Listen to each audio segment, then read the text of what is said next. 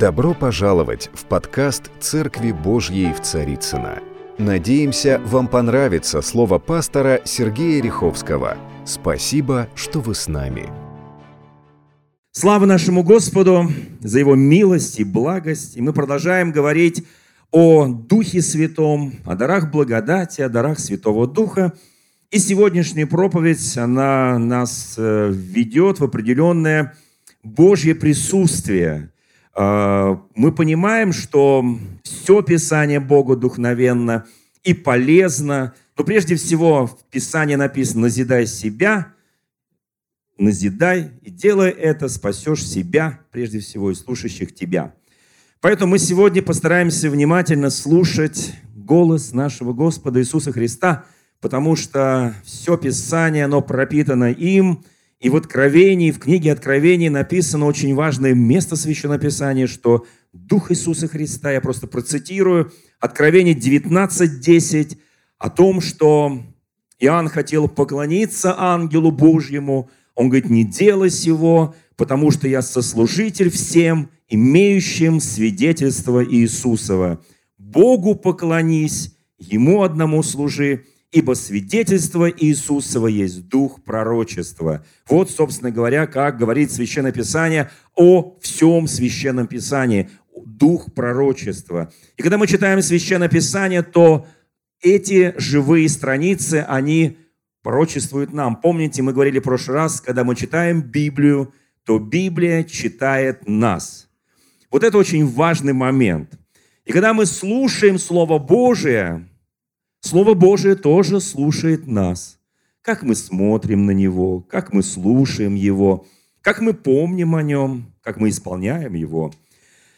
Вы знаете, у нас э, часть э, христианства мирового сегодня празднует важный праздник. Он называется «Преображение Господне». В русской традиции он празднуется под другими названиями, хотя в целом это название сохранено, э, что Иисус Христос пошел с учениками, с частью учеников на гору Фавор, и там преобразился перед ними. Вот об этом событии мы сегодня поговорим и сделаем некоторые для себя выводы, но часть христианской церкви празднует это как спас. Яблочный спас, виноградный спас, сливовый, ну и так далее. В общем, спас. И часто за спасом не видно самого Спасителя. Бывает так. Мы освещаем что-то, радуемся. Это нормальная традиция. Я Бога благодарю за это. Она, конечно, не исполняется целиком, потому что яблоки по этой традиции нельзя есть раньше Спаса, то есть сегодняшнего дня. Мед раньше 14 августа, когда медовый Спас. Но мы едим круглый год – и не вспоминаем об этой традиции. Все, которые празднуют, и которые не празднуют, мы все едим яблоки, и сливы, и груши, и виноград, ну, естественно, и мед. Поэтому это некое такое, знаете, вещественное как бы явление этого праздника. Но вообще это светлый праздник. И обычно э, в этот праздник люди радуются – ну, потому что даже вот во многих храмах одежда священника в этот день белая. Почему? Потому что это радость. Я так полагаю, что мы сегодня порадуемся с вами определенным моментом празднования этого праздника и начнем с текста священного писания. Вот как говорит э, в трех Евангелиях, собственно говоря, описано э, вот это событие. И Евангелие от Марка, мы будем читать в начале Евангелия от Марка – Евангелие от Луки описывает и Евангелие от Матфея. То есть три так называемых синоптических Евангелия. Слово «синопсис» – греческое слово, означающее схожесть или похожесть. То есть вот три повествования в трех синоптических Евангелиях дополняют один другое. Вот давайте почитаем самое начало. И вот Иисус Христос в какой-то день говорит ученикам своим – истинно говорю вам, есть некоторые стоящих здесь, которые не вкусят смерти, как уже увидят Царство Божие, пришедшее в силе. Итак, смотрите, какой интересный подход у Господа. Он принял решение, важное решение, показать части своих учеников, Царство Божие, не просто что-то показать, знаете, а вот именно Царство Божие. И не просто Царство Божие, но Царство Божие, пришедшее в силе. Заметьте, он приглашает к этому э, событию не всех учеников. Из 12 только трех, скажем, 25%. И принято считать, что 25% всей христианской церкви в мире, оно живое, оно бодрствующее, оно видит постоянно Царство Божие, пришедшее в силе, оно рождено свыше, оно наполнено дарами благодати Божьей, дарами Духа Святого. И эта вот часть Церкви Христовой, оно ощущает себя как на фаворе.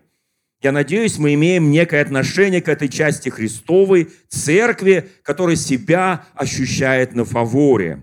Есть другой подход, что только 50% церкви всей может претендовать на то, чтобы увидеть Царство Божие, согласно знаменитой притче Иисуса Христа о пяти мудрых и пяти неразумных. Помните эту притчу? Итак, пять мудрых, мудрых, которые э, смогли поправить светильники и войти к жениху, пока, так сказать, жених вот там замедлил, они все уснули. Но на самом деле вот этот сон, который бывает иногда в церквях христианских – это естественный сон, и духовный в том числе, и пророческий, а Священное Писание это есть пророчество, было предсказано об этом. А вот 5, то есть 50 на 50 процентов, 5 неразумных, они не смогли поправить свои светильники и, соответственно, спастись.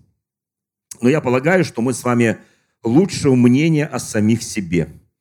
Что мы с вами люди, которые здесь, не вкусив смерти, мы еще не видели с вами смерти, но уже увидели Царство Божие, пришедшее в силе, потому что мы рождены свыше, потому что в нас бьется живой источник Духа Святого, потому что из нашего чрева потекут реки воды живой, поэтому мы с вами а, имеем особую привилегию. Смотрите, а вот э, когда девять учеников, оставшихся у подножия горы Фавор, видели, как Иисус Христос взял троих и стал подниматься на гору Фавор, то, конечно, наверное, их, э, скажем так, немножко раздирало, разрывало два чувства.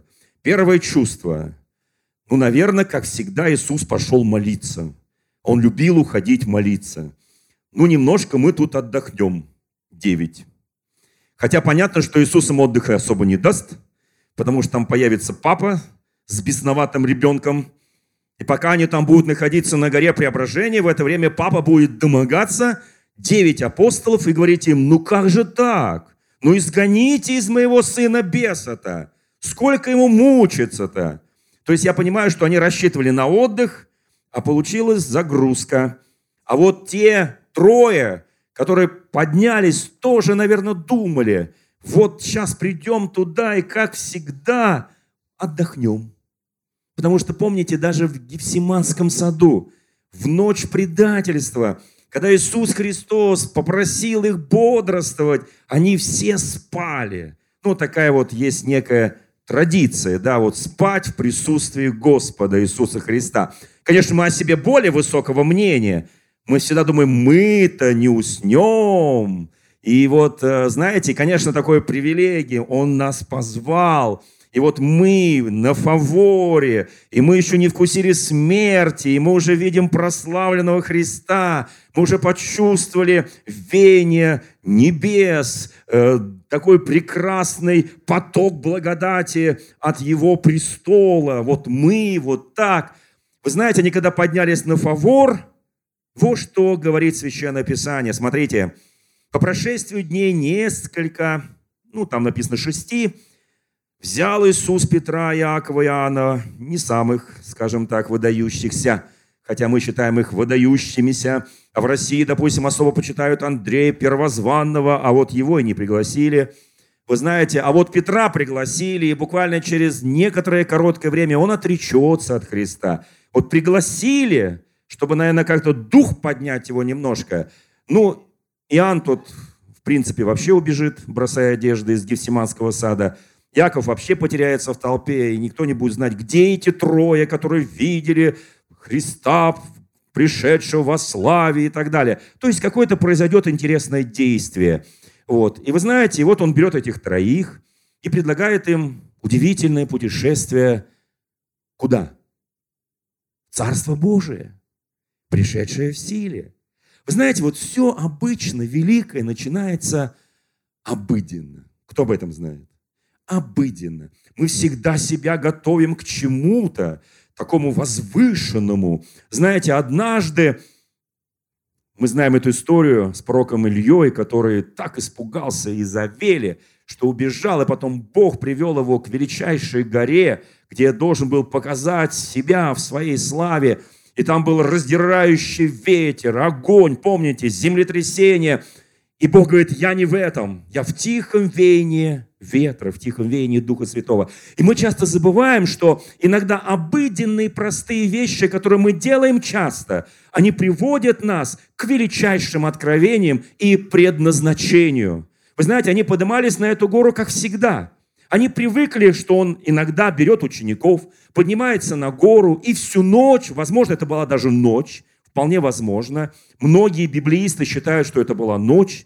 Скорее всего, как всегда, они будут молиться, и он будет просветленный, он спустится оттуда, полной силы, помазания, духа, а они, как всегда, будут плестись там в хвосте за Иисусом Христом.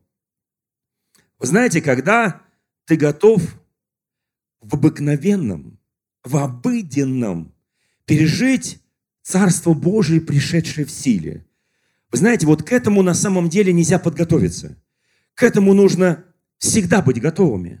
Почему написано в Священном Писании, если бы хозяин дома знал, когда придет вор, как тать ночью, и подкопает дом и ограбит тебя, ты бы бодрствовал. Но самое, что интересно, мы иногда в ответственные минуты нашей жизни мы не всегда бодрствуем.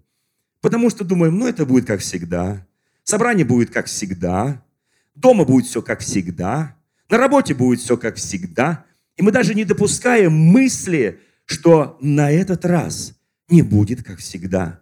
Вы знаете, все великое начинается с обыденного. Давайте вспомним одну гениальную историю. Историю, как Давид – вошел в свое предназначение, величайший царь Израиля. Да, он был уже помазан Самуилом, рог Елея был на нем, дух даже святой сошел, отойдя от Саула и почил на Давиде. Казалось бы, все говорило о том, что он должен идти в столицу Израиля, прийти в царский дворец и сесть на царский трон.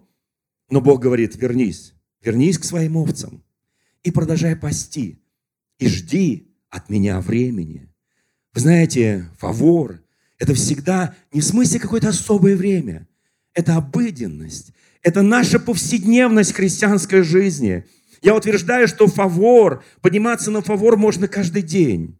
Можно каждый день переживать Царство Божие, пришедшее в силе. Это не обязательно, мы готовимся. У нас репетиции, у нас какие-то торжественные собрания, у нас там хоры, там все. Это прекрасно, это благословенно но иногда в обыденности, когда ты, когда ты каждый день чувствуешь Господа, пришедшего в силе, и каждый день ты преображаешься в нем, вот тогда начинают происходить чудеса. И так Давид пасет своих немногих овец, и там разворачиваются эпические события еврейской истории. Там готовится великое сражение между Израилем и филистимлянами. И там уже выступает Голиаф – Никто об этом не знает, кроме этих воинов, кроме Саула, который испуган. И вот эта картина. Никто не осмелился вступать с ним в сражение, потому что понимают, это Голиаф. И Давид вообще не был в теме. Но единственное, что его отделяло от других людей, он был абсолютно послушен отцу. Пока папа не звал его, когда пришел Самуил – да он не шел.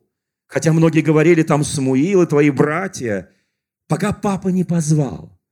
И вот вдруг, смотрите, Иисус зовет их троих подняться на гору. Но почувствуйте, что это что-то необычное.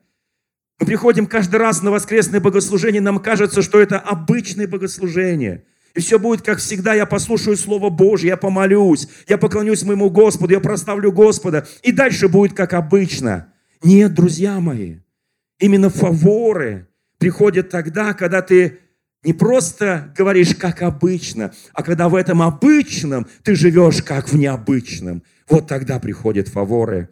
И смотрите, вдруг папа зовет Давида и говорит, Давид, знаете, он должен был сказать, чтобы он вошел в такое мощное свое предназначение. Возьми меч. Слух дошел там, на полях, совершается битва за свободу Израиля, за независимость, хотел сказать, незалежность Израиля. Там совершается свобода, а ты здесь пасешь овец. Все мужчины должны сражаться. Возьми меч, возьми щит, возьми копье, возьми стрелы. Не бойся, Давид, иди на битву. Все было ровно не так. Вообще не так. Он позвал его совершенно за другим. Битва затягивалась. Каждая страна боялась вступить в сражение. Каждый не знал до конца своей возможности и силы. Проходили дни и недели. И папа зовет Давида и говорит, слушай, возьми сумму, возьми хлеб, возьми сыр, возьми продукты, возьми вино и иди к твоим братьям, покорми их там, где они ожидают сражения. Накорми, чтобы их плоть была сильной, чтобы их дух не изнемог, чтобы их душа крепла. Пойди. И знаете, и он шел туда не для того, чтобы на следующий день стать героем всего Израиля и устрашением для всех филистимлян. Он просто шел обыденно, как всегда, в послушании Отцу. Вы знаете, иногда такие небольшие вещи, они изменяют полностью все. Нам кажется, Господи, Ты должен меня особо призвать. Это должно быть особое призвание, особое откровение. Когда в присутствии всей церкви выйдут пророки, и они скажут, так говорит Господь, Он помазывает тебя на это, и на это, и на это, и на это. Нет, это будет просто. Собери котомку, собери сумку, собери сумму и неси продукты. Вы знаете, это будет абсолютно просто. Я знаю, так начинаются великие дела. И когда на следующий день побеждает Голиафа, он становится великим для всего народа. Вот так весь народ узнал о Давиде. Не когда он пас овец и делал незаметную работу, не тогда, когда он шел с этой сумой и нес продукты для своих братьев, не тогда, а вот именно тогда, когда он уже в послушании и в глубоком смирении – не за маленькое дело сделал, просто принес еду. Мы всегда чуждаемся этих маленьких дел. Нам кажется, малые дела – это вообще ничто. Маленькая добродетель – это ни о чем.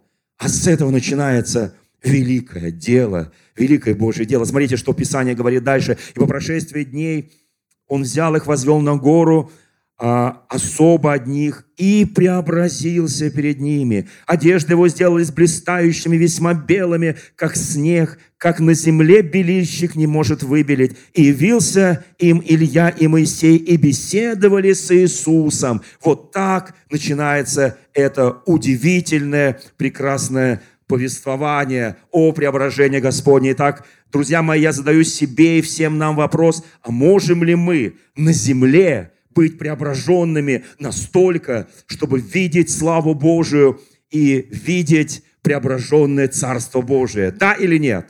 Ответ очевидный – да. Потому что гора Фавор находится на земле. И они видели не тварный свет на земле, они видели сияние Его преображенного, прославленного на земле. Я верю, что Царство Божие, пришедшее в силе, можно видеть на земле.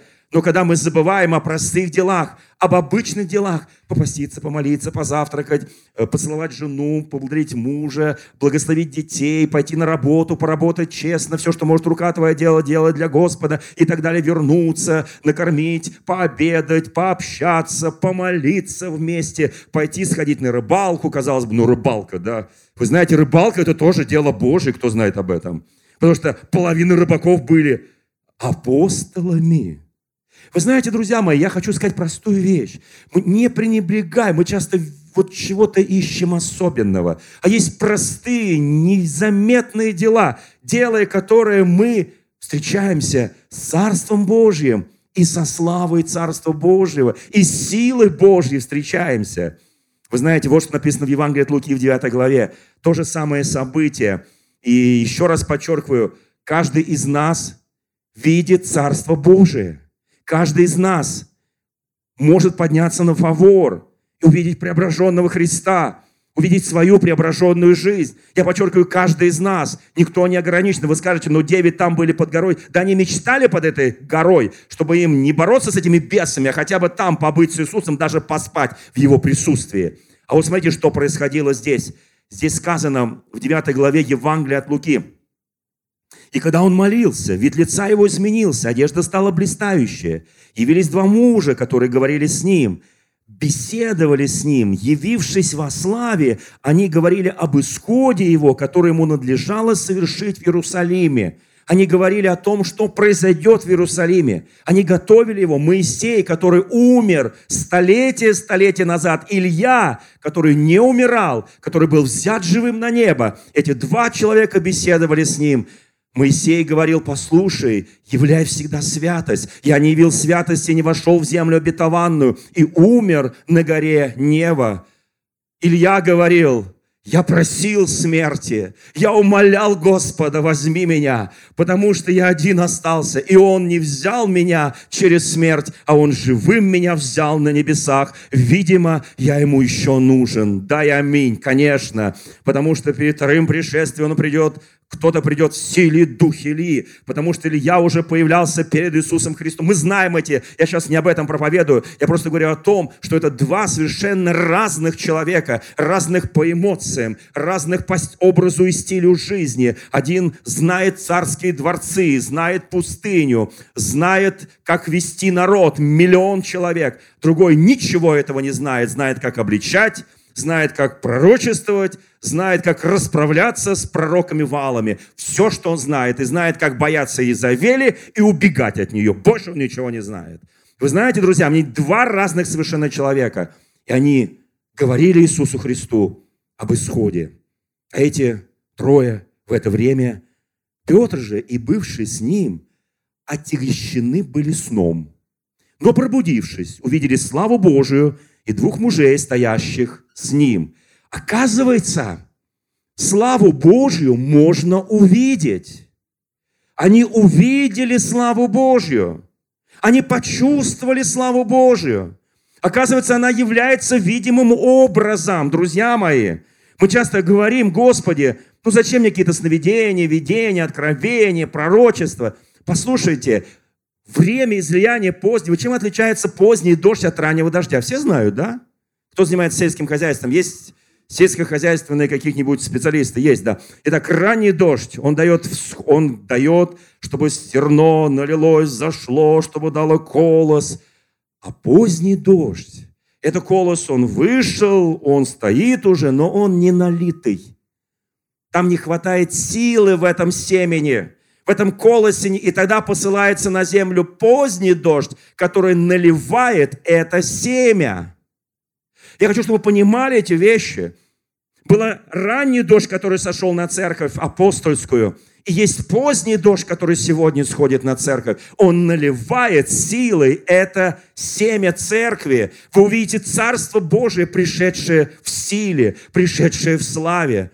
Я хочу, чтобы мы понимали эти вещи. И когда они увидели эту славу, когда они увидели эту силу, они, конечно, там говорили такие чудесные вещи. Давай построим три шалаша, там в одно Христа, в другое Илью, Моисея. Можно говорить все, что угодно. У нас сегодня все построили шалаши. Одни поклоняются вот так, вот так, вот так, и все по шалашам. Иисус Христос не проигнорировал эти вещи. О чем вы говорите? И там внезапно сошло облако, осеняющее их, и глаз глаголящий с небес. «Сей Сын мой возлюбленный, Его слушайте». Я назвал эту проповедь очень просто. «Его слушайте». Не меня слушайте, не кого-то слушайте. Если я говорю на основании Священного Писания, то слушайте. Писание говорит то, что они вам говорят, слушайте. По делам некоторых из них не поступайте. Я очень хочу, чтобы мы слушали, что говорит Иисус сегодня. Его Слово является истинным. Отец сказал, слушайте Его, слушайте, потому что Он говорит. Вы знаете, когда мы находимся, они находились в присутствии Иисуса, и они все дружно уснули. В Евсиманском саду дружно уснули, много раз засыпали, и много раз на лодке. Он, правда, уснул. Я думаю, и они тоже. Но когда началась буря, они проснулись и говорят, Иисус, мы тонем. как будто они не видели, как буря начиналась. Теперь давайте посмотрим, что написано в Священном Писании о тех людях, которые... Вот у нас сегодня праздник, да? Кто уже яблоки осветил? Виноград, мед, понятно. А можно было бы принести сюда и виноградика, и того, и всего, и яблочек, и грушек. Мы бы раздали нуждающимся, многодетным бы раздали. Это я на будущее говорю. На праздник, праздник так праздник. Давайте принесем и раздадим. И сами еще поедим. Вы знаете, друзья мои, а вот в Евангелии от Марка, в этой же, вот перед девятой главой есть восьмая. Откровение сейчас сказал. Перед девятой главой есть восьмая. И когда мы читаем восьмую главу, оказывается, там есть интересно. Знаете, вот в этой восьмой главе, 15 стихом, он сказал им, заповедовал им, говоря, смотрите, берегитесь закваски фарисейской и закваски иродовой, и там еще есть закваска садукейская, и всякие там полно заквасок. Что он имел в виду? Он говорил про некую закваску. Дорогие мои, все знают, что такое закваска? Когда квасится тесто, там убегает из кастрюли, да? Вот. Вы знаете, вот эта вот закваска, это дело, она заквашивает, оно, оно делает квасным. И вот он говорит, не заквашивайте себя фарисейством, не заквашивайте себя иродом, не заквашивайте себя саддукейством. Например, саддукеи, они отрицали, что есть воскресение мертвых. Не заквашивайте себя этим, потому что если ты не веришь в воскресение мертвых, тогда Илья не мог прийти. Если ты не веришь в воскресение мертвых, а Иисус Христос регулярно говорил о том, что Он на третий день воскреснет, что Он будет распят, Он будет предан, Его убьют, и Он на третий день воскреснет. Он там много раз говорил. Естественно, человек, который пропитан духом фарисейства, духом Ирода, духом судукейства, он не может в это верить.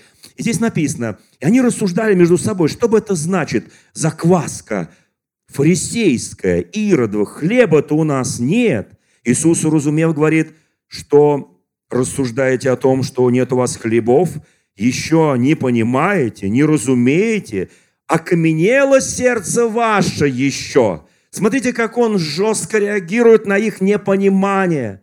Вы думаете, что вы, он говорит, понимаете, но вы не понимаете. Я говорю о простых вещах, о закваске фарисейской, о закваске иродовой. А вы говорите, хлеба у нас нет, нечего заквашивать. Еще не понимаете, еще не разумеете. И дальше он еще более серьезные вещи говорит. Смотрите, он говорит о том, что, э, смотрите, э, он говорит, что вот те хлеба, которые там было немного, через не без всякой закваски, он их умножил, помните, да? И он говорит, неужели вы не верите вот в эти элементарные простые вещи? И вот что в 18 стихе сказано, имея очи не видите, имея уши не слышите и не помните. Вот это проблема многих христиан сегодня, которые не помнят. Имея очи не видят, имея уши не слышат. Вот давайте посмотрим, что об этом сказано у пророка Исаия. Это же очень интересно на самом деле, что сказано у пророка Исаия в 29 главе. Давайте откроем, у кого есть Священное Писание, 29 главу, главу пророка Исаия, и мы там прочитаем неприятную вещь, что так ведут себя люди, которые не видят, не слышат, не помнят, очи которых не реагируют. И вот как здесь сказано, это у меня была целая проповедь вот на этот стих.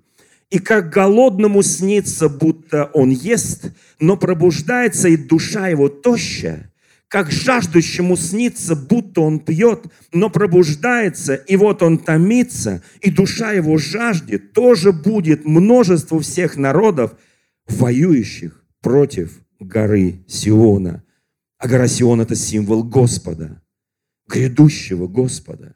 Послушайте, и дальше здесь написано, он, стих 10, он навел на вас Господь дух усыпления и сомкнул глаза ваши, пророки, зам, с закрытыми глазами, закрыл головы ваши, прозорливцы, и всякое пророчество для вас тоже, что слова запечатанной книги, которую подают умеющему читать книгу, и говорят, прочитай ее, и тот отвечает, не могу, потому что она запечатана.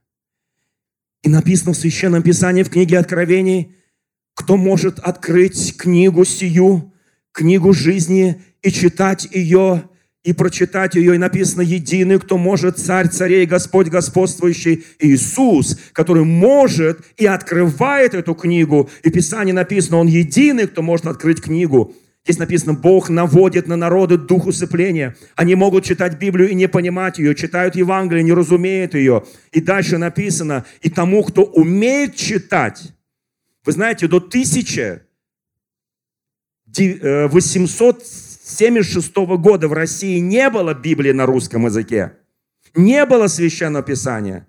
И только умели читать священники, и они интерпретировали тексты священного писания – Народ не умел читать, потому что Библия была на другом языке, на церковном славянском языке, и люди не знали Библию, и они читали и не понимали. Они говорят, да, я могу прочитать каждую букву, но я не знаю, о чем здесь написано, я не знаю смысла. Вы знаете, когда преображ... на горе преображения ученики смотрели на Иисуса, они должны были прочитать, что делает Иисус, послушать, что говорит Моисей, послушать, что говорит Илья, но их глаза были закрыты.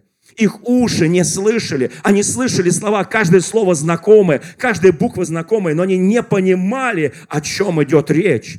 Иисус Христос много им говорил, я должен буду умереть. Он говорил и в 9 главе, и в 8 главе, и после говорил, и до говорил, а они не понимали его. Вы знаете, это называется дух усыпления по одной единственной причине, что воевали против Господа своей жизнью, своими делами. Я очень хочу, чтобы мы понимали эти вещи – что праздник преображения Господня, он ведет нас к глубокому прочтению Господа. И передали книгу тому, кто не умеет читать. Поднимите руку, кто не умеет читать. Слава Богу. Все умеем. Поднимите руку, кто умеет читать. Слава Богу. Кто готов, читая Священное Писание, подняться на гору Фавор и увидеть преображенного Иисуса Христа, Царство Божие, пришедшее в силе? Да все готовы, друзья мои. Ну, все готовы читать-то умеем. И тому, кто не умеет читать, он отвечает, я не умею читать. Извините, книга, вижу книгу, смотрю в книгу, вижу книгу. Я так полегче сказал, чем в русской пословице. Вот. Вы понимаете, друзья мои, на самом деле, когда мы видим Священное Писание, Бог дает нам разумение Священного Писания. И дальше сказано, и сказал Господь, так как этот народ приближается ко мне устами своими, и языком своим чтит меня, сердце же его далеко отстоит от меня, и благоговение их предо мной есть изучение заповедей человеческих. Как интересно. Их благоговение, они знают традиции, они знают обычаи, они знают заповеди человеческие, но они не изучили заповеди Божьи. Они не изучили заповеди Царства Божьего. Они говорят – на языке, который человеческий, мыслит по-человечески. Они не готовы подняться над, они не готовы проникнуть в силу Царства Божия и увидеть Царство Божие, пришедшее в силе. Все понимают, друзья мои, о чем смысл этого праздника? Увидеть на горе преображения, на фаворе Царство Божие, пришедшее в силе. Вот смысл этого праздника. Ты спросишь, когда? Ты каждый день. Дома, на работе, в церкви, во всяком месте идешь, гуляешь, пошел отдыхать. На каждом месте ты можешь видеть преображен. И если ты ходишь в преображенном состоянии, и он преображается перед глазами твоими, и ты слышишь его, ты слышишь Священное Писание, ты видишь его своими глазами, он всегда будет преображен перед тобою. И дальше сказано, смотрите, сердце же его далеко отстоит от меня, и благовение Его предо мной есть изучение заповеди. Сердце далеко отстоит. Давайте подругаем наши сердца. Надеюсь, оно у всех с левой стороны. Оно близко стоит от Господа. Знаете почему? Потому что внутри нас Его храм. Там храм.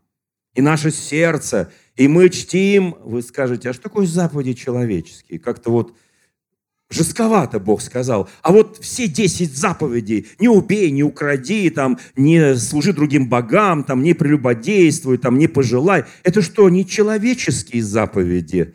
И потом еще 613. Нет, это Божьи заповеди. Значит, мы придумали такие заповеди, которые мы чтим, которых нет в Слове Божьем. Наверное, об этом идет речь. Нет, я не против яблок в день преображения Господня. Я даже не против груш, я даже сегодня съел яблоко. К вечеру съем грушу. Попробую мед еще. Это нормально. Но, друзья мои, этого нет в Евангелии. Это обычная моя жизнь. Я не должен запутаться во всем этом. Смотрите, что интересно. После того, как Иисус Христос стал им говорить перед, перед 9 главой, перед преображением, в конце 8, Он говорит и начал учить их с 31 стиха что Сыну Человеческому много должно пострадать, быть отвержену старейшинами, первосвященниками, книжники, быть убиту и в третий день воскреснуть. Он говорил высочайшие вещи прямо перед преображением. Между прочим, когда глаз глаголющий будет, и он скажет Иисус им еще раз на горе преображения, что он должен умереть и воскреснуть, они так на него посмотрят и не могут понять, о чем он говорит. Помните, когда Иисус Христос воскрес? Кто помнит этот день? Иисус Христос воскрес. Женщины у гроба. Они прибегают к апостолам. Они, они все вдохновлены. У них такое харизма просто из них вот так вот, вот, вот так прям придет харизма. Они прибегают и говорят, ученики, Петр, Христос воскрес. И вместо того, чтобы ответить нормально, воистину воскрес, они все говорят, не верим вам, дамочки, не верим вам сестрички, не верим вам. Вот так было. Он им много раз говорил о воскресенье. Они это пропускали мимо. Имеют уши, не слышат. Имеют глаза, не видят. И более того, вообще ничего не помнят. Вот что он сказал им в восьмой главе Евангелия от Марка. Вы все слышите, вы все видите, вы все должны помнить, но ровно наоборот. И вот когда он им это сказал в восьмой главе в конце, у нас есть такой выскочка по имени Петр. И говорил Иисус о всем открыто, Писание говорит. Но Петр, отозвав его, ну, чтобы сказать Христос, это уже нас достало. Как по-украински будет? Обрыдло. Нас уже обрыдло. Нас уже достало все. Сколько раз нам говоришь, пугаешь нас, что ли? Мы своей жизни положили. Три с половиной года ходим за тобой. Нам что потом? Я потерял навыки рыболовства. Я потерял навыки быть мытарем. Я вообще не знаю, я уже не плотник давно. Ты вот ты нас пугаешь, что ли, что ты сейчас будешь предан, тебя распнут, ты умрешь, тебя убьют, а потом ты, видишь ли, воскреснешь. А зачем это, Господи? Они до конца не понимали и не помнили. Слушайте, и Петр говорит, отведя его в сторону, начал прикословить ему, кто из нас решится прикословить Иисусу? Есть такие смелые? Есть. Спросите, покажи пальцем, покажу. А мы все такие смелые. Мы все прикословим Иисусу. Знаете, когда показываешь на другого, кто знает этот фокус? Когда показываешь на другого, то три пальца как минимум показывают на тебя. Ты говоришь, он это человек, а три пальца говорит, вот он человек, вот он человек. Мы часто слушаем его, и мы прикословим его. Бог говорит, ну исполни мой закон. Ты говоришь, ну войди в мое царство. Ну хочешь увидеть мою славу, мою силу. Ну пободрствуй со мной немножко. А ты говоришь, Господи, Господи, Господи, Господи, мне и так хорошо, как-нибудь доживу. Вы знаете, друзья мои, и вот здесь мы фактически ему прикословим. И вот здесь он же, обратившись и взглянув на учеников своих, воспретил Петру, сказав, отойди от меня, сатана, Наконец Петр достиг апогея своего неверия, своего возражения. Он, послушайте, следующая глава, он будет на горе преображения, но нормально уснет. Вы знаете, и здесь написано, потому что ты думаешь, мы только что с вами говорили о заповедях человеческих, потому что ты думаешь не о том, что Божие, но что человеческое. Вот о чем ты, Петр, думаешь. Вы знаете, когда мы не хотим преображаться, мы о чем думаем? О человеческом. А как люди скажут? А что люди подумают? А как вот это, вот это, вот это, вот это? И нас, знаете, я исповедовал сотни, сотни, сотни людей. У меня в ноябре будет 40 лет моего рукоположения на пасторство. 40 лет назад. Поверьте, что за эти 40 лет Я провожал много людей в вечность, исповедуя их, причащая их. Знаете, я скажу, что обычно говорят ревностные христиане, когда приходит последний час их жизни. Я скажу, что они говорят. Я скажу, что они говорят на исповеди. Это не будет открытие тайной исповеди, потому что об этом говорят все. Они говорят, как жалко, что большую часть жизни мы ходили по заповедям человеческим, но не по заповедям Божьим. Как жалко, что часть своей жизни мы не посвятили в любом месте, на работе, в семье, в церкви, неважно где, мы не посвятили Христу. Как жалко, что мы не слышали Его, потому что Бог сказал, Его слушайте. Как жалко, что мы слушали кого угодно, но не Его. Как жалко. Они все говорят, как жалко, я молился за них, и они уходили в вечность. Некоторые прямо во время молитвы уходили в вечность. Я благодарю Бога, что они с Господом, что они в вечности. Но они так говорили, жалко, что мы были обмануты жизнью, обмануты обстоятельством, суетой, беготней, обыденностью. А он-то на горы их позвал в обыденной ситуации. И Давид пошел в обыденной ситуации, не понимая, что это путь к царству. Я очень хочу, друзья мои, чтобы мы понимали эти вещи. И вот что Иисус Христос сказал дальше. «И подозвав народ с учениками своими, сказал им, кто хочет идти за мной, отверзни себя, отвергни себя, возьми крест свой и следуй за мной. Вот другого пути за Господом нет. Отвергни себя, возьми крест и следуй. Кто скажет, я должен уйти в монастырь, я должен 24 часа находиться в здании церкви. Нет, нет, нет, нет, нет. Живи нормальной, хорошей жизнью, полноценной жизнью, в твоей профессии, в том, что ты любишь, в твоей семье, там, где ты бываешь, со своими друзьями. Живи полноценной жизнью, но живи как будто на фаворе. Живи в преображенном состоянии. И пусть твой фаворский свет от тебя идет в сердца очень многих людей. И здесь написано, ибо кто хочет душу свою сберечь, тот потеряет ее. Кто потеряет душу свою ради меня и Евангелие, сказал Христос, тот сбережет ее. Ибо какая польза человеку, если он приобретет весь мир и душе своей повредит? Или какой выкуп даст человек за душу свою? Ибо кто постыдится меня и слов моих вроде всем прелюбодейным и грешным, того постыдится и Сын Человеческий, когда приидет в славе Отца своего со всеми ангелами. Я хочу, друзья мои, чтобы мы понимали эти вещи. Ты не должен стыдиться своей веры. Ты не должен стыдиться Иисуса Христа.